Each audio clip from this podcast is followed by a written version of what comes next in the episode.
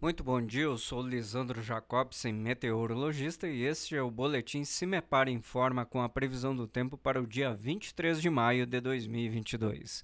Nesta segunda-feira ainda permanece com possibilidade de algumas pancadas de chuva entre os setores oeste, sudoeste e centro-sul do Paraná, mas principalmente entre a tarde e a noite.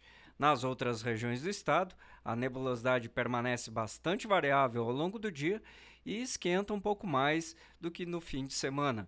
O frio perde intensidade, aliás, mas amanhece com nevoeiros entre os Campos Gerais e a região metropolitana de Curitiba.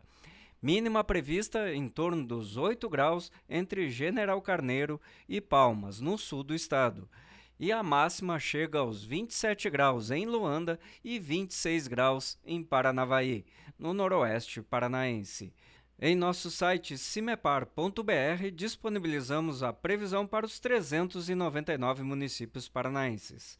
Cimepar Tecnologia e Informações Ambientais.